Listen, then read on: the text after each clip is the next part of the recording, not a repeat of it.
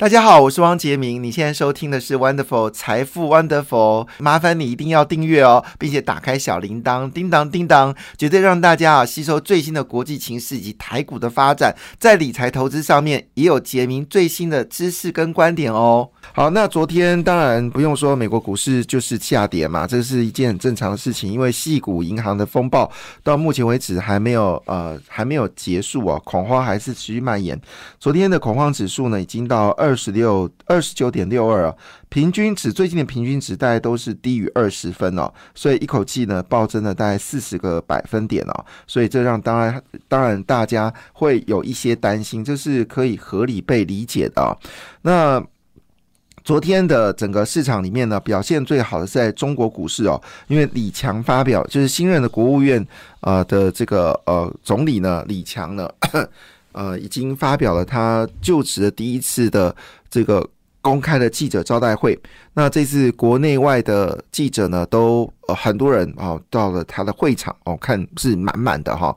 那么李强呢，直接说了一些话啊，包括说中美应该合作，中美合作想象无限空间呢啊，这个是他提出了一个很正面看法。第二件事呢，他也替他的这个所谓当时上海整个动就是关了将近 三个月的时间呢来做说明。他说，中国只花两个月时间就解决了所有疫情的问题，指的过去就是就是暴力式的。就是呃，就是呃，暴力式的非暴式暴力式的就是防疫啦，哈，也就是说不管了，反正呢就让大家感染，哈，那一瞬间让大家感染完之后，疫情就结束了，所以人家说那叫小感冒，好，搞了三三年，那叫小感冒。那当然，呃，这个李强是很骄傲说，中国的疫情已经得到控制了，哈。它已经得到控制了，意思说中国疫情呢，其实大家该感染都感染了，整个状况非常好。那他也提到了，就是对于呃台湾，他是 欢迎台湾商人，他欢迎台湾商人呢到这个中国做生意啊。那当然，最近呃对于台商的招手的。的幅度呢？哦，中国是越来越强烈哦。那当然，他希望机场能够多开放呢，也是使得台商能够多到中国走走了哈。那不要有阻挡，但是大势已去了，好，就对中国来说，大势已去，就是这个这个方向呃是回不来的。那。主要原因是因为中国的问题不是只是单纯啊，就是呃防疫的暴力防疫的问题啊，同时其实也包括了中国整个就是呃基础的供应链被美国给摧毁。那因为美国呢，它已经。大量的脱中了哈，包括戴尔好已经确定它有脱中计划，它是说叫做地缘分散计划啦，不要刺激中国。但大家都知道就是脱中嘛哈。虽然苹果表面上说没有要脱中，但是它在印度的工厂确实正在加速的建立当中哦。那么预估呢，在二零二四年以前呢，会有百二零二四年左右呢，会有百分之二十五的苹果的产能都会移到印度。那这数量会比预期更多呢？我估计是有可能的，所以刘洋伟跟印度的关系这么好，就可以看出来，基本上是非常有机会。那另外，当然越南也是很重要的生产基地。呃，事实上，我们现在很多的半导体的厂商啊，现在要积极的到东南亚。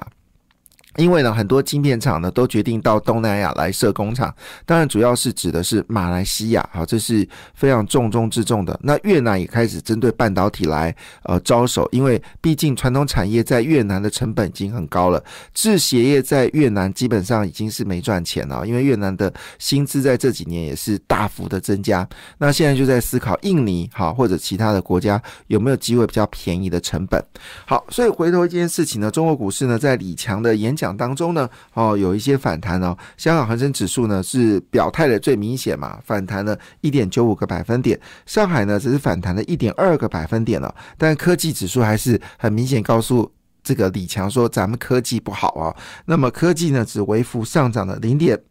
五五个百分点。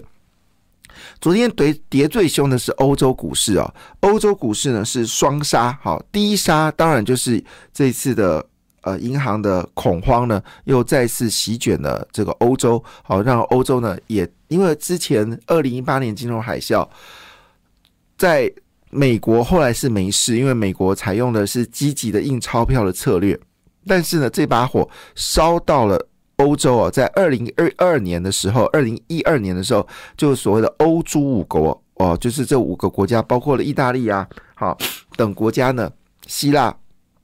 发生了所谓的政府债可能会违约的风险，好，那把火烧到二零一二年，让。欧洲曾经非常辛苦，接着二零一五年就是中国本土的风暴。好，这是在过去二零零八年金融海啸、二零一二年欧债危机、二零一五年中国本土房地产的风险。好，当然那个时候开始，中国房地产就已经开始露以露败相啊。那那当然更不用说二零一九年，呃，川普开始对中国动手。二零二二年。拜登开始积极的打压，好，就是中国的半导体产业，所以中国其实是一连串呃不好的消息是连发，那也包括中国的企业必须要把它的资产移到国外啊，这个都已经是一个现实的状况，所以中国股市的深圳还涨了零点五个百分点，是不可思议的。那我刚才讲了欧洲，当然欧洲我刚才讲就是这次的这个呃。这个系股银行呢，似乎对欧洲也产生了一影响。那比较特别的事情，在这么不确定的环境里面呢，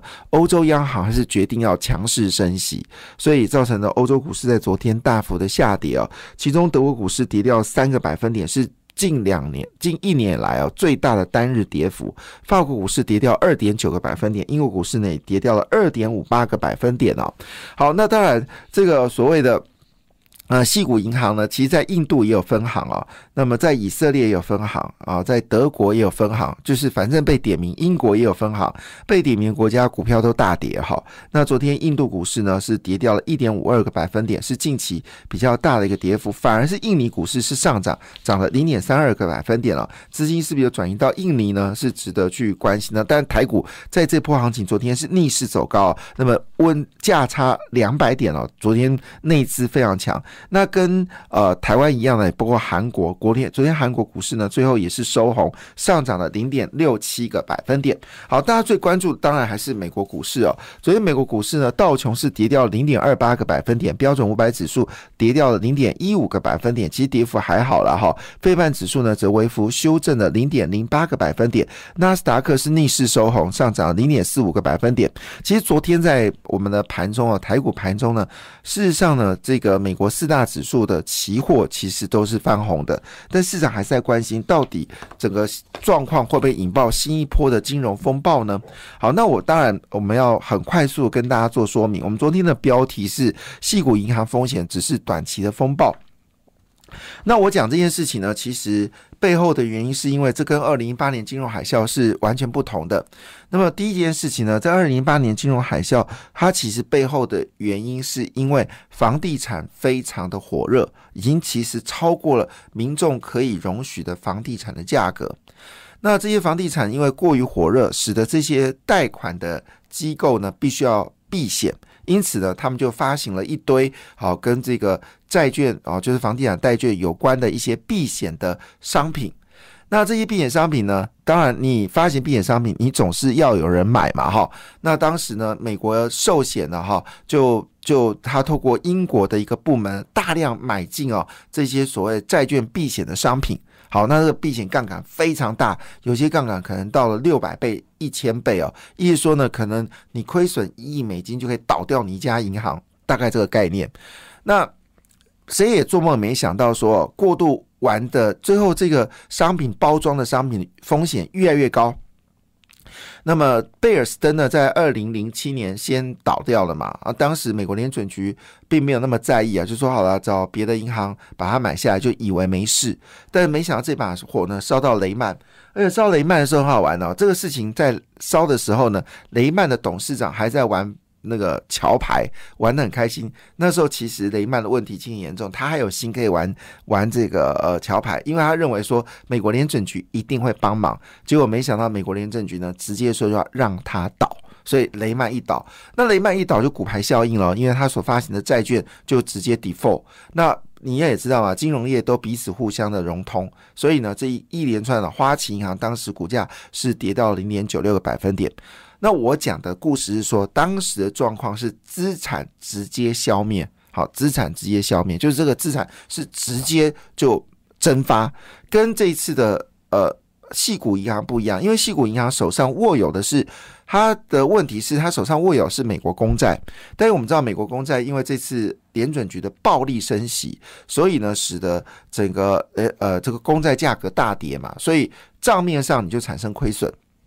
但是我们都知道，债券到期，好就是本金加利息拿回拿回来，也没有所谓的债券价格的波动。但问题事情是他误信了高盛的说法，好就是说，那你要不要考虑把这些叠加的这个政府债呢，把它卖掉，买一些这个高风险的啊，就是我们说的高收益的这些投资型的债券或者非投资型的债券。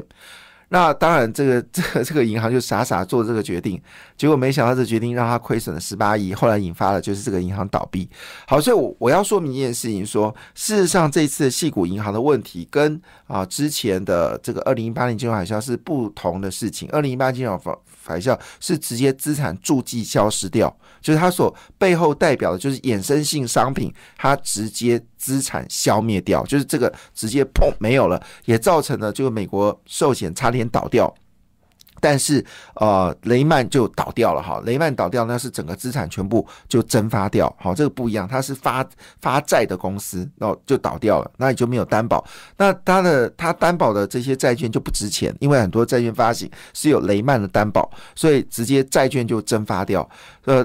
那就引发了整个消费的萧条。所以我们说这故事不同了哈。那当然，好消息部分是怎么回事呢？好消息是英国紧急出手，汇丰银行就一块美金呢，就把这个细谷银行在英国的这个公司呢，就把它给买下来了。那么同时间呢，好像可能今年三月份呢，美国就下一周，呃，两周后，呃，美国联准局呢，很可能就不会。啊，升息啊，应该是下周很可能就不会升息，从原本升两码就变成升一码，所以昨天呢，资金啊大量的流进了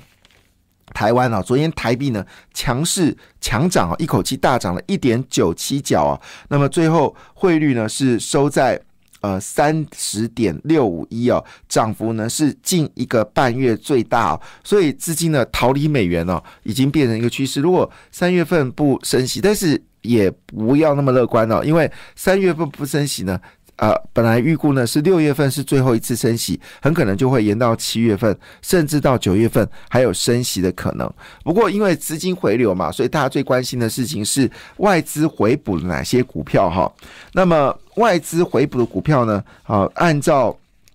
这个金钱来看呢，第一名是谁？你一定以为是台积电哦，因为台积电股呃股本比较大嘛，哈。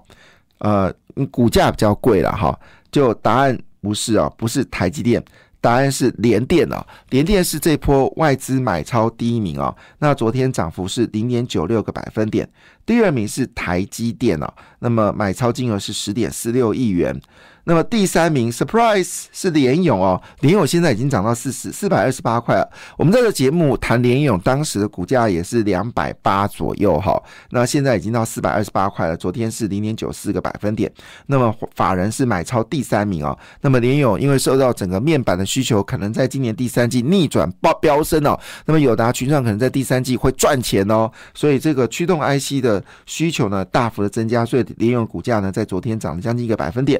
那那比较特别是星星，大家都不看好星星哦，但星星呢，昨天是法人买超第四家哦，那么昨天涨了一点五二个百分点。那第六名是红海，第七名是网通的智邦，第八名是南电。好，那其他就船产哦，船产是中珠、大成钢、长荣、国巨，好，都是外资买超的一个全指股哈，是就全指股部分买超最多的。那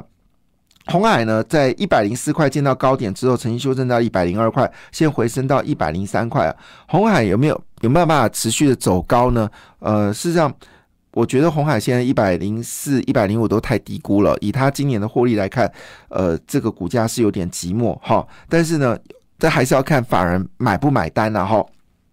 好了，所以看得出来，联电成为现在目前最火红的。所以昨天在选择权的市场里面呢，联电跟这个呃联电跟台积电的选择权呢，在昨天是被爆红的哈。那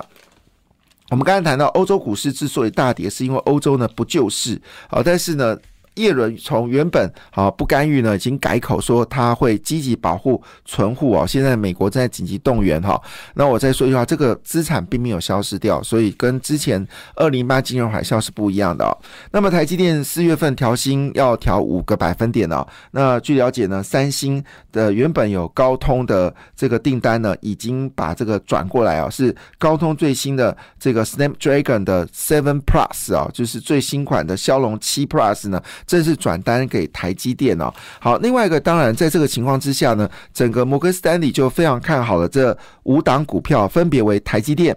世星 KY、新唐。普瑞跟金星科哦，这是摩根斯丹利最新的报告，提供大家做参考。感谢你的收听，也祝福你投资顺利，荷包一定要给它满满哦。请订阅杰明的 Podcast 跟 YouTube 频道财富 Wonderful，感谢，谢谢 Lola。